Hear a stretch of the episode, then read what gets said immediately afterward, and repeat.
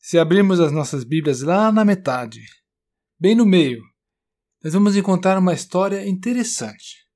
É uma história de sucesso. Há alguém lá que está olhando para trás e está se vangloriando de seus feitos.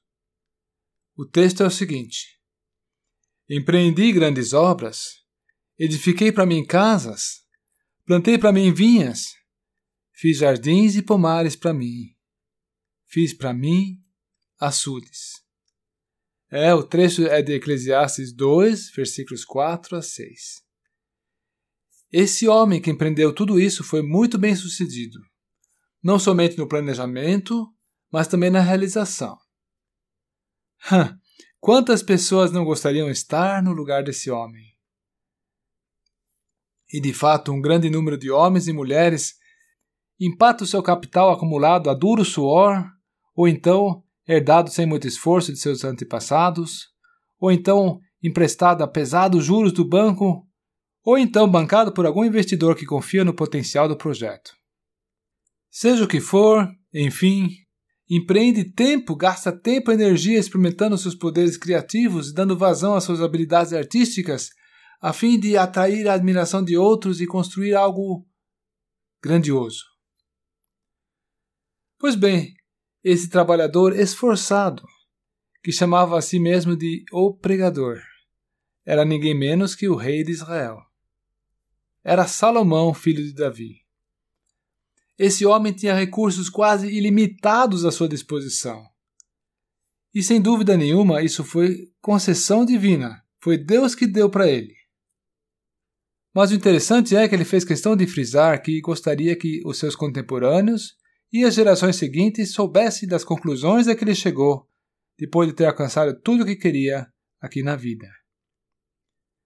Você sabe quais foram as conclusões desse rei, cuja riqueza era incomparável?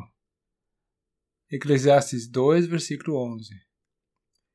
Considerei todas as obras que fizeram as minhas mãos, como também o trabalho que eu, com fadigas, havia feito. E eis que era tudo vaidade, e correr atrás do vento, e nenhum proveito havia debaixo do sol. Ora, se nós humanos restringirmos nossa vida apenas às coisas visíveis, as que estão debaixo do sol, então mais cedo ou mais tarde ela se tornará monótona e vazia. Por isso você tem que pensar além. Você tem que pensar no que vem depois dessa vida. Você tem que pensar na eternidade. Amigo, essa questão não pode ficar na gaveta. Também não pode ser empurrada com a barriga. Você precisa resolver a questão da eternidade, da eternidade, da eternidade, da eternidade, da eternidade, da eternidade. Em função da seriedade dessa pergunta, eu gostaria de quebrar um pouco o protocolo do script e lançar um apelo para você, meu querido ouvinte. Não vá dormir essa noite. Não deixe a sua cabeça repousar no seu travesseiro. Não deixe os seus olhos fecharem e você cair no sono sem ter a questão resolvida da eternidade. A eternidade está aí. A eternidade está às portas. E quando ela começa, ela nunca mais vai acabar.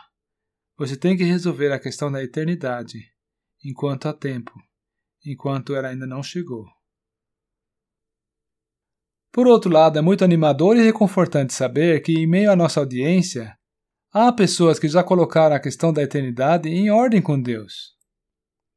E a estes o pregador, o autor do livro do Eclesiastes, convoca para uma nova reflexão.